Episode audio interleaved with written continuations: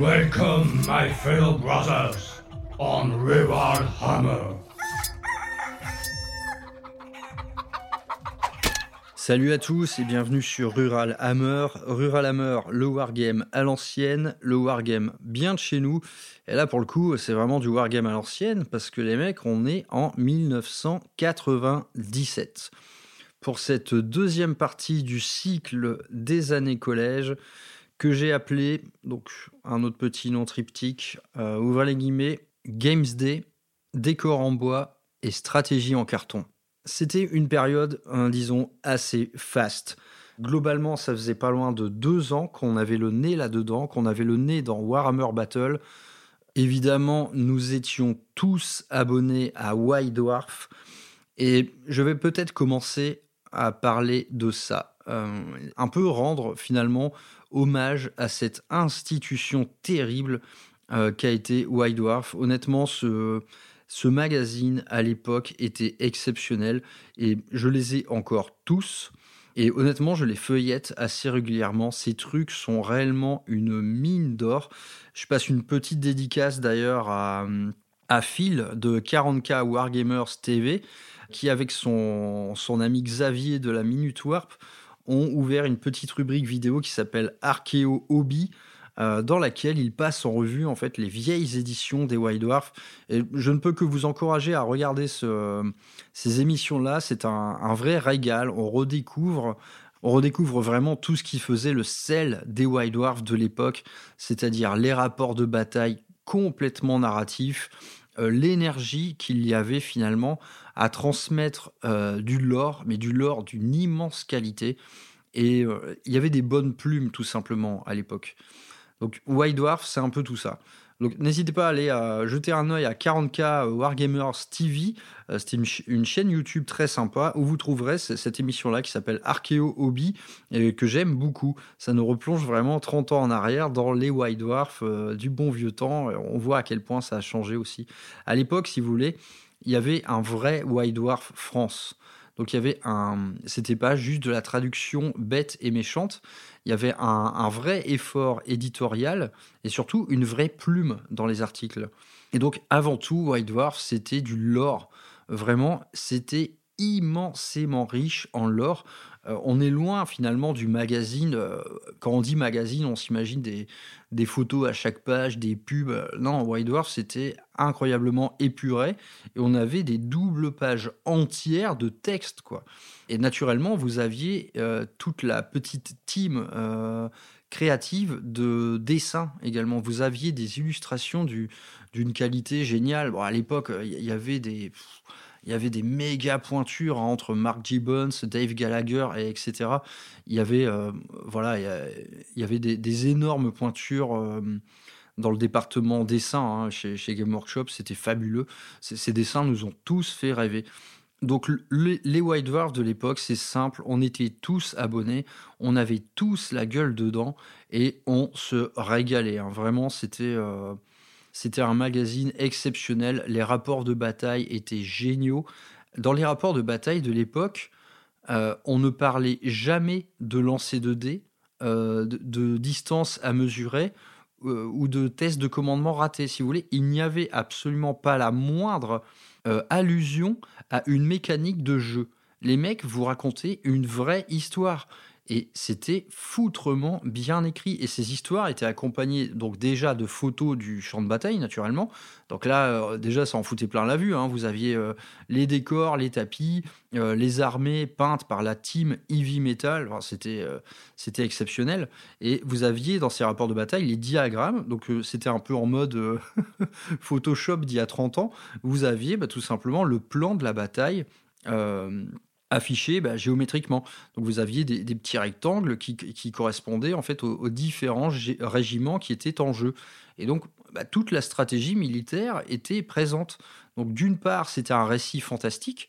À chaque fois, les mecs, si vous voulez, ils s'emmerdaient à recréer euh, une vraie bataille qui, en fait, aurait parfois des impacts sur le lore du jeu. Euh, pour prendre un exemple, euh, dans Warhammer 40 000, cette fois, mais le commissaire Yarick, il est né suite à un rapport de bataille publié dans White Dwarf, qui était, je pense, euh, une guerre d'Armageddon, peut-être la première. Mais mes souvenirs là sont, sont, trop flous, je suis désolé. Mais il y a des personnages comme ça qui sont nés des rapports de bataille de White Dwarf. Et donc, dans, dans les rapports de, de White Dwarf, finalement, on avait des protagonistes euh, dont certains sont, sont devenus quasiment euh, légendaires. Quoi. Je, me souviens, il y a Jarvis Johnson, bien évidemment, euh, Mike McVie aussi, qui ça, allait devenir des personnages récurrents. Ils, affichaient leur petite bouille là à l'entrée de l'article, du coup on les reconnaissait dans les numéros suivants. Entre deux, il y en a qui devenaient chauves, il y en a qui se laissaient pousser les cheveux, tu vois, sur, sur des années. Alors là, je parle, c'est vraiment étalé sur des années tout ça. Donc, les rapports de bataille, c'était génial. C'était un récit de toute beauté, un vrai exemple de stratégie militaire et également des joueurs auxquels on allait finir par, s'attacher. On allait finir par s'identifier à ces, gars-là. Quoi. Donc, notamment euh, quand quelqu'un jouait euh, votre propre faction. J'ai souvenir d'un joueur homme lézard qui s'appelait peut-être Darin, Daril ou Darik. Jarwick, ah je sais plus. J'ai souvenir de ce mec-là euh, qui, me plaisait beaucoup. Quoi. Il jouait bien Homme Lézard, son armée était magnifique. Donc c'est des super souvenirs. Tout ça, c'est des souvenirs de lecture. Et à l'époque, le White Dwarf, on, ne le lisait pas qu'une fois. Quoi. Honnêtement, euh, les rapports de bataille, je me souviens, j'y retournais. Quoi. Des rapports de bataille que j'avais lus, bah, j'y retournais des mois, voire des années plus tard, et je, je, me retapais ça, mais comme on se retape un bon roman, quoi, quelque part. Vraiment, grosse dédicace à, White Dwarf, quoi. ce qui était White Dwarf à l'époque, avec l'équipe de White Dwarf France. Le, boulot qu'il faisait était vraiment au-delà de tout reproche. Quoi. Tout le monde adorait White Dwarf. Et donc, naturellement, dans White Dwarf, vous aviez également les précieux conseils de peinture, les précieux conseils de modélisme et les galeries euh, des figurines peintes par l'équipe Heavy Metal. Donc, c'était c'était incroyablement précieux. C'était notre seule source d'information par rapport au hobby. La seule manière de s'informer de, tout ça, c'était d'être abonné à White Dwarf ou de faire un petit tour au magasin Game Workshop. Il n'y avait pas d'autre moyen, quoi. Mais c'est vrai que euh, c'était infiniment précieux. Maintenant, on, ne se rend plus compte, quoi. Finalement, on, est tous euh, archi connectés. Euh, à tout un tissu social qui tourne autour de ça. Je pense que tous autant qu'on est, on a des discords qui concernent nos associations, nos cercles de joueurs, euh, les créateurs 3D, les peintres de figues, il y a les Patreons, il y a les réseaux sociaux, il y a Insta, il y a Facebook. Enfin, c'est incessant quelque part. C'est véritablement incessant. Et Game Workshop s'est totalement adapté à cette nouvelle époque. Donc vous voyez euh, maintenant, à chaque fois euh, qu'il y a des nouvelles sorties de figurines, c'est simple, on vous tease un événement.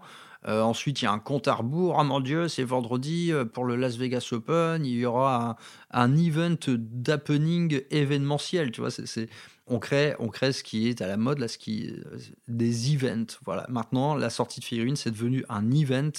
Il y a une couverture totale. sur Twitch, il y a des lives de gars qui découvrent l'event. Donc là, bon, je suis sans doute trop vieux pour ces conneries, mais regarder des gens qui regardent ce que je suis censé regarder va te, va faire foutre 2024. Voilà, ça, non, je peux pas, je peux pas. Donc, voilà, tout ça pour dire que tout ça est devenu complètement hystérique, c'est énormément commenté, c'est énormément partagé. Mais à l'époque, euh, c'était nous, on n'avait rien les nouveautés euh, de figurines, tu les attendais dans ta putain de boîte aux lettres, quoi. Et à ce titre, j'ai des souvenirs euh, de White Dwarf qui, justement, euh, il n'y avait pas de teasing là. On te disait, tu, recevais ton White Dwarf, tu allais à la page nouveauté et blanc, tu prends ça dans la gueule. Et j'ai des souvenirs quelque part de sorties de figurines qu'on a vues pour la toute première fois en ouvrant un White Dwarf. la Viper Eldar, le Falcon Eldar, le nouveau Land Raider. À l'époque, c'est des machins, on les a vus, on a pleuré, quoi. Vraiment. Euh, notamment le Falcon Eldar. Je me rappelle, il est sorti en, fin de Warhammer 40 000 V2. C'était incroyable. On n'avait jamais vu ça. Ensuite, on a, on, a, on a vraiment eu la mâchoire qui s'est décrochée quand on a vu que le truc était entièrement en plastique. Jusqu'alors, en fait, même les véhicules étaient en métal, quoi, hein, euh, ou alors des, des mélanges euh, métal, plastique. Par exemple, un Rhino, Euh, il était de mémoire en plastique, mais le châssis Razorback bah, ajoutait des éléments en métal à ce kit plastique. Enfin bref, là on avait par contre un truc tout en plastique avec un design mais vraiment révolutionnaire. On, perd, un peu ça de vue, quoi. Mais en, termes de, en maquettisme, enfin plutôt de, modélisme, un truc comme le Falcon Eldar, c'était une prouesse. Euh, technologiquement, c'était une prouesse. Donc voilà, White Dwarf, c'était tout ça à la fois. Euh, c'était notre seul support, c'était euh, notre, notre seule source de récit, parce qu'il n'y avait pas de Black Library non plus. Mais White Dwarf, c'est pour ça qu'il était si généreux. Vu qu'il était le seul support mondial de toute la communauté, eh ben, il en faisait des caisses et on adorait ça. On adorait ça, quoi. C'était fait le plus sérieusement du monde. Donc, White Dwarf, génial. Moi, ça m'a suivi pendant toutes mes années, collège, lycée et même après. Euh, je m'y suis jamais remis, étrangement. Je n'ai pas remis le nez dans un White Dwarf euh, depuis que j'ai repris le hobby euh, en 2020. Très étrangement, ça, c'est pas passé. Peut-être que j'ai tort, mais c'est juste que maintenant, il y a tellement de jeux que je me dis, ok, en fait, si j'achète un White Dwarf, finalement, il y a peut-être une vingtaine de pages qui va m'intéresser. Je joue pas à Warcry, je joue pas à Blood Bowl, enfin, il y a plein de trucs auxquels je ne joue pas. Il y a tellement de jeux maintenant. C'est un peu difficile, donc Peut-être suis-je dans l'erreur. Euh, dites-moi si je suis dans l'erreur ou pas. Est-ce que, vraiment je dois me réabonner à White Dwarf? Est-ce que c'est cool? Est-ce que c'est aussi bien que, ce que moi j'avais à l'époque? Franchement, honnêtement, j'aurais du mal à le croire. J'aurais du mal à le croire. Mais bref, White Dwarf a animé toutes ces années de débutant. Euh, toutes ces années collège, White Dwarf était au cœur de tout ça. On l'amenait dans la cour de récré, on l'amenait en cours quand on se faisait chier, comme ça on lisait. C'était vraiment fabuleux. Et donc, euh, ces années collège, donc, là, on doit être en 97, on doit être à peu près à deux ans euh, de pratique de Warhammer Battle. Donc les choses sont devenues assez sérieuses, les armées deviennent vraiment sympas. Moi, mon armée d'hommes lézards, elle avait vraiment une gueule assez solide. Et finalement, la, seule chose qui a, qui a, qui a changé un peu, qui est venu bousculer un peu tout ça, eh bien, ça a été le Games Day. Le premier, alors de mémoire, c'est 97, je n'en suis pas sûr à 100%, mais donc c'était le Games Day. De mémoire, sur la couverture, c'était un chevalier bretonien sur l'affiche de l'événement. Il y avait même une petite figurine exclusive, etc. Ça se passait à La Villette, à Paris. Euh, honnêtement, c'était peut-être la deuxième fois de ma vie que j'allais à Paris. Donc j'y suis allé euh, avec mon pote Gospel. On est allé à la Villette, on a passé la journée là-bas.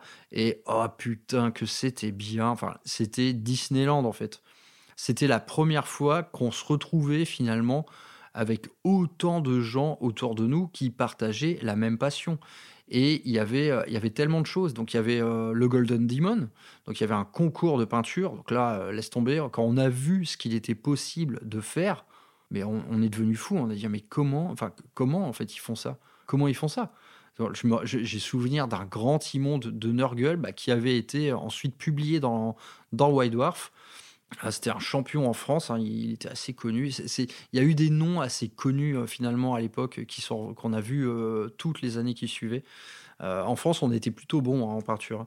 Et donc, bah voilà, ça a été ça. Hein. ça a été le Games Day, la grande messe du, du Warhammer français. Donc, naturellement, il y avait un shop dans lequel on s'est ruiné parce qu'ils avaient remis le couvert en mode trois articles achetés, le moins cher offert. Et durant ce Games Day, euh, il y avait aussi la première euh, occurrence de Forge World. Forge World, on avait vu deux trois trucs dans les White Dwarf précédemment, mais jamais de la vie on y a eu accès. Euh, le commerce en ligne à l'époque, t'oublies, hein, ça n'existe pas. à l'époque, c'était téléphone fixe, rien d'autre. On n'avait rien d'autre. donc le, Forge World était venu en France euh, donc pour nous présenter, à l'époque, Forge World, c'était beaucoup de décors. Et là, on a vu les trucs, on a fait waouh, c'était fabuleux. Je me rappelle, Gospel s'était acheté une espèce de, euh, de, de, colline avec un cimetière dessus, voilà, pour faire un élément de décor pour sa table euh, conte vampire. Et moi, j'avais acheté un petit élément de décor, Homme Lézard, qui était une espèce de ruine de temple avec de la végétation et tout. C'était fabuleux. Donc, ça, c'était en résine. Ça a coûté très cher déjà à l'époque. C'était bien plus cher que finalement l'offre euh, l'offre en métal de Game Workshop. Et donc, bah, c'était la première fois qu'on découvrait ça. Mais il y avait très très peu de figurines à l'époque. Forge World faisait des. Il y avait, je me rappelle, quelques pièces par exemple, pour Warhammer 40 000, où en fait, il, me semblait avoir vu des, des, portes de Rhino, des trucs comme ça. Il faisait déjà un peu d'accessorisation, mais globalement, c'était beaucoup de décors. Quoi. Donc, on découvre ça, on, euh, ça nous a vachement plu. Du, coup, ensuite, on a été plutôt attentif à ce que sortait Forge World. Et il y avait aussi des dioramas, il y avait plein de vitrines avec des trucs fous dedans. Euh, il y avait des, illustrations, euh, des originales, quoi. Des originales qui étaient exposées. Oh là là, qu'est-ce que c'était bien, quoi. Qu'est-ce que c'était bien. Donc voilà, ça, ça a été notre premier événement, notre première sortie hobbyistique, quoi. Donc c'était l'occasion bah, de parler à pas mal de gens. Hein. On a, Évidemment, on rencontrait des gens bah, sans, non plus les revoir après. On ne pouvait pas vraiment rester en contact sans. Euh, voilà, encore une fois, pas de réseau social ni quoi que ce soit. C'est facile hein, maintenant de, rencontrer des gens. À l'époque, c'était plus chaud, quoi. Mais bref, ce Games Day, vraiment, c'était euh, super. Ça nous avait marqué euh, vraiment beaucoup. Et peu, la, même année, on a, on a participé à un deuxième événement qui a été la braderie de Lille, durant laquelle finalement le magasin Warhammer euh, de Lille faisait une opération spéciale. Donc c'était exactement le même genre de promotion. Là, tu avais une boîte gratuite quand on achetait trois. Et là, là, ça a été l'hystérie. Euh, déjà, la braderie de Lille, c'est un événement, mais putain, là, si t'es agoraphobe, t'oublies, hein, parce que tu, tu n'avances pas, tu es dans un événement en fait tellement euh, blindé d'humains que, que, tu, parfois tu es bloqué, tu ne peux pas avancer. Donc, c'était vraiment physique. moi, à l'époque, je mesurais 1m40, quoi, c'était chaud. C'était chaud, quoi. Et, euh, eh bien, on a fini au magasin Warhammer de Lille, où là, pour la première fois, on a vu, on a vu en fait, l'espèce d'hystérie commerciale qui potentiellement pouvait exister euh, chez la clientèle Game Workshop. C'était réellement blindé. on a fait la queue un temps fou. Et c'est là où euh, j'ai acheté bah, mes premières figurines de Warhammer 40 000. Donc Warhammer 40 000, eh bien, on était en V2 on était en V2. Moi, j'avais acheté quelques codex tout simplement parce que je commençais à m'intéresser au truc. Notamment, c'est là que j'avais découvert le codex Ange de la Mort, euh, dont je vous ai parlé dans le Faction Focus euh, Blue Angel, et également le codex Eldar. Et pareil, ces codex, je les ai défoncés. Le lore était oh qu'est-ce que c'était cool quoi. Et surtout ces livres d'armée de l'époque, ces codex, ils étaient généreux mais c'était vraiment insensé quoi. Finalement, la partie règle d'un livre d'armée ou d'un codex, elle devait faire mais à peine un cinquième du contenu. Vraiment, hein, c'était euh, c'était très très réduit en, en termes de nombre de pages. La partie principale concernant les règles euh, du codex ou du livre d'armée, c'était tout simplement la datasheet. Comme j'ai pu le dire précédemment, les règles spéciales, etc., tout ça se retrouvait plus dans les livres de règles de base à l'époque. Les codex étaient globalement assez dépouillés. Tout le monde jouait finalement avec les mêmes règles. Il n'y avait pas de règles qui enculaient l'autre, comme on a pu le voir dans, les versions v, 8 V9 de 40 000. Le noyau, le noyau de règles était vraiment figé dans le marbre. Et ensuite, les codex venaient juste ajouter des datasheets, mais qui jouaient à ces règles comme toutes les autres factions. C'était euh, donc les livres d'armée et les codex, c'était des mines d'or en termes de lore, de fluff, c'était euh, exceptionnel. Et naturellement, bah, moi j'ai commencé à, putain Warhammer 40 000 V2, ça a commencé à me titiller, mais j'avais bien conscience qu'une nouvelle version devait arriver dans pas longtemps, donc je me suis dit on va euh, on va pas procéder à l'achat d'une boîte de base maintenant. Donc la boîte de base de 40 000 V2, c'était ah putain elle était elle était bien régressive, hein, celle-là. Il n'y avait que des Space Marines absolument tous pareils. Euh, donc le Space Marine du régiment à 75 francs et des orques et des Gretchen également qui étaient tous pareils. Et on avait un Dreadnought Orc, mais en fait c'était un carton on aurait dit un sous-boc. Donc c'était une espèce de sous-boc sur un petit euh, support en plastique où était dessiné dessus un Dreadnought. Donc vous, vous pouviez jouer un Dreadnought en forme de sous-boc. Voilà, c'était euh, la gitanerie quoi. on faisait avec les moyens du bord. Euh, les parents devaient être contents. Voilà, c'était moins cher. Hein. Tu joues à un Dreadnought en carton. Il est mieux que le Dreadnought en métal, chérie. Tu devrais, tu devrais en rester là. Bref, Warhammer 40 000 V2 en, vrai, dès le début, moi, je me suis plongé dans Battle parce que c'était le jeu le plus célèbre, le plus couvert, etc. Mais à chaque fois que je tombais sur un article de Warhammer 40 000, euh, naturellement, la magie opérait tout autant. C'est juste qu'à l'époque, je ne pouvais pas mener deux projets d'armée en même temps. C'était financièrement impossible. Donc, la consigne, c'était de finir mes hommes lézards, de finir de les monter et de finir de les peindre. Et à ce titre, il y a eu également la, création de décors euh, qui a commencé à naître. Donc Warhammer 40 000 V2, c'était un peu en gestation. J'avais acheté euh, lors de justement lors du Games Day, lors de la braderie, quelques figurines d'Eldar. Je me rappelle, j'avais acheté quelques blisters de guerrier aspect parce que j'adorais ces figurines. Euh, donc je les ai toujours d'ailleurs. Des araignées spectrales, des scorpions, des aigles chasseurs. J'avais acheté euh, une petite figurine de capitaine Space Marine également. Bref il y avait quelque chose qui, s'opérait clairement, mais c'était pas encore l'heure. C'était pas encore l'heure. Quoi. Warhammer 40 000 V2, ce serait pour plus tard. Et bah du coup, plus tard, ça voulait dire la V3. Et donc, euh, plutôt que de partir vers autre chose, on s'est mis finalement à finaliser nos projets Warhammer Battle.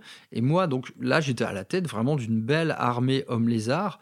Euh, il faudra encore attendre un an et j'atteindrai une armée d'hommes lézards entièrement en métal. J'ai réussi à faire ça. Euh, c'était franchement l'exploit de ma vie à l'époque. Donc j'avais une grosse armée full métal d'hommes lézards. J'avais 20 lanciers Saurus, j'avais 20 Saurus avec des masses d'armes, j'avais 20 gardes des temples, j'avais déjà trois énormes unités de Saurus en métal. Ils étaient excellents. Et ensuite, je m'étais amusé à acheter tous les skinks euh, délotés en métal. Euh, certains avec des arcs, certains avec des javelots, et eux, du coup, on les jouait en formation de tirailleurs, où on pouvait les jouer également en unité avec des croxigores en leur sein, et des croxigores idem, j'en avais trois, j'avais deux salamandres, enfin bref, et j'avais fini, bien sûr, par acheter un stégadon. Donc finalement, j'avais toutes les entrées du livre d'armée Homme Lézard euh, qui existait à l'époque. Dans le livre d'armée, on avait également le seigneur Croc et le seigneur Mazdamundi. Mazamundi ou Mazdamundi, je ne sais plus. Mais à l'époque, c'était assez récurrent que dans les livres d'armée, on ait des entrées bah, finalement, dont on n'a jamais, jamais vu les figurines. Par exemple, dans le codex Eldar en V2, vous aviez tous les harlequins. Et tout ça, euh, donc avec un lore détaillé, des règles détaillées, tout ce qu'il fallait pour jouer. Et les figurines, bah, on les a jamais eues. Donc c'était assez courant à l'époque dans les livres d'armée. Ils ratissaient tellement large que je pense qu'ils n'avaient pas le temps de sortir toutes les figurines. Donc voilà, le but c'était de finir Warhammer Battle. Et donc pour finir Warhammer Battle, bah, un moment, dans un White Dwarf, il sort un article. Euh, comment j'ai fabriqué ma cité homme lézard Là je fais What? What the fuck? En gros, le mec, il avait fait tout un village très, très typé, du coup, voilà, Maya, Aztèque, où il avait fait bah, ces espèces de temples à marche, là, ces, espèces de, vastes pyramides à grande marche. Il avait tout fait lui-même. Donc c'était des blocs de granit sur lesquels étaient sculptés des espèces d'icônes bah, de serpents à plumes, hein, de, trucs comme ça, euh, envahis par la végétation. Et donc ce White Dwarf, sur une dizaine de pages, vous expliquer tout ce qu'il fallait faire pour faire pareil que lui. Eh ben j'ai tout fait. Là, tout, et là, tout simplement, euh, je me rappelle, c'était les grandes vacances 98. Euh, et eh bien, durant ces grandes vacances 98, j'ai passé deux mois à bâtir ma cité homme lézard. Donc j'avais construit un énorme temple, j'avais construit plein de petites habitations à mettre autour, j'avais fait des armes et j'avais également fait les bassins de frais dans lesquels naissaient les hommes lézards. Et donc là c'était Oh là là, je, garde une nostalgie assez terrible de ça. J'étais sur la, table de ma salle à manger. Euh, les copains venaient passer voir assez souvent là où j'en étais. Et donc voilà, je me souviens de toutes les étapes. Euh, déjà les socles de contreplaqué, euh, les dalles finalement empilées de polystyrène qu'on coupait au cutter, ça faisait un bruit absolument démoniaque. Euh, une fois qu'on avait la forme des pyramides, des maisons, on les enduisait avec du plâtre de modélisme. Ensuite, euh, j'avais acheté du, milliput pour créer euh, les sculptures qui allaient orner le temple. Donc je me, suis, je me suis amusé à faire des têtes de grenouilles avec des boucles d'oreilles, des, des têtes de tricératops, des serpents avec des plumes dans le cul. Enfin, c'était la folie. C'était Rio de Janeiro, mais en mode Jurassic Park, tu vois. Et ensuite, il fallait commencer à fabriquer les, euh, la végétation. Donc, euh, on prenait du fil de fer qu'on enroulait dans une forme de manière à faire un tronc avec des branches. on recouvrait euh, de scotch de modéliste, on enduisait le truc avec de la colle PVA et du sable pour créer une structure euh, durcissante, et ensuite bon, on peignait tout ça, brossage à sec, les feuilles des palmiers, bon, on les coupait dans du carton, euh, peinture verte, vernis brillant. Ça a été finalement ma première grande aventure en modélisme. sincèrement, c'est le plus gros truc que, en modélisme que j'ai fait à l'heure actuelle. Et 30 ans plus tard, euh, je suis en train d'assembler un Titan Warlord. voilà, il y a, ces deux extrêmes-là. Mais oh là là, je garde un souvenir ému de ça. J'y ai mis réellement une énergie dingue. J'ai tout fait. Les voies pavées qui passaient entre les maisons et le temple, c'était des petites dalles en carton que j'ai découpées une à une, qu'ensuite je fissurais avec des coups de cutter. Voilà, ensuite il y avait tous les types d'enduits différents. Euh, j'avais mis du plâtre très liquide pour faire de la boue, que j'ai ensuite peint en marron avec du vernis brillant pour faire un effet mouillé. Euh, il y avait naturellement tous les types de textures euh, avec du sable, des, des, copeaux de bois, du liège que je réduisais en bouillie. C'était la putain d'aventure. Et du coup, à l'issue de ça, et finalement nous arrivons à la fin des années collège, eh bien, avant d'aller au lycée, j'avais ça sous les yeux, j'avais ma cité homme-lézard entière et mon armée homme-lézard entière, full peinte dessus. Euh, j'ai des photos de ça, je pense, qui traînent chez mes parents. Ça pourrait être rigolo un jour de les publier sur les réseaux. C'est une folie. Euh, j'ai un peu vendu quelques décors, mais il me reste, je pense, le grand temple homme lézard qui doit dormir quelque part dans le grenier de la maison familiale. Un jour, il sortira, je pense. Et là, là, quand je vais le contempler, je vais me dire, mais putain, quelle horreur. Enfin, t'as fait de la merde, quoi. mais honnêtement, euh, du haut de mes 14 ans à l'époque, oh là là, mais j'étais fier comme un dieu, quoi. C'était, c'était un sentiment d'accomplissement de ouf. C'était deux mois de travail euh, d'un petit collégien euh, qui a consacré ses grandes vacances à la construction d'une grande cité homme-lézard. Et c'est ce qui conclut finalement les années collège. Donc les années collège, c'était la découverte, les copains, White Dwarf, euh, Warhammer Battle, les premières manifestations publiques liées à ça. Que de souvenirs, les amis, que de souvenirs. J'en garde un, vraiment un souvenir ému. Euh, je vous ai retransmis ça naturellement pêle-mêle, complètement pêle-mêle même. Euh, certaines dates, je ne suis même plus sûr de mon coup. Le premier Games Day en France, je ne suis pas sûr. Bref, tout ça ne viendra pas finalement entraver la petite euh, émotion qui lui au coin de mon œil en vous évoquant ces années fabuleuses, ces années finalement où on était connecté à rien sauf à nous quelque part. Nous entre nous, nos petits copains là, on était très connectés et donc mes joueurs, euh, mes copains joueurs historiques de Warhammer Battle, Hub et Gospel, eh bien maintenant nous avons 40 ans et nous sommes toujours autant copains et nous parlons toujours autant de Warhammer. N'oubliez jamais que ce hobby, c'est autre chose que des figurines, c'est également tisser des liens d'amitié qui peuvent potentiellement être indestructibles. Du moment que vous jouez pas méta. si vous jouez méta, des amis, vous en aurez pas beaucoup. Donc voilà, les gars, on se détend du gland, on retourne à ce qu'est le wargame bien de chez nous, le wargame de l'amitié, le wargame du saucisson, le wargame de Warhammer Battle et le wargame bah, des belles années de l'enfance et des souvenirs. Et voilà, on termine là-dessus.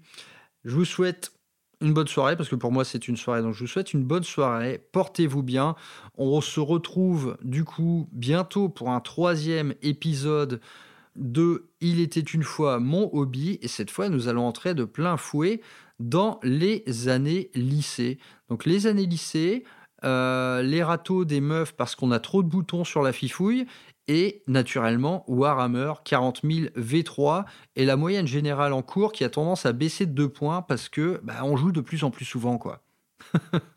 Tout un programme. À plus tard les gars, portez-vous bien.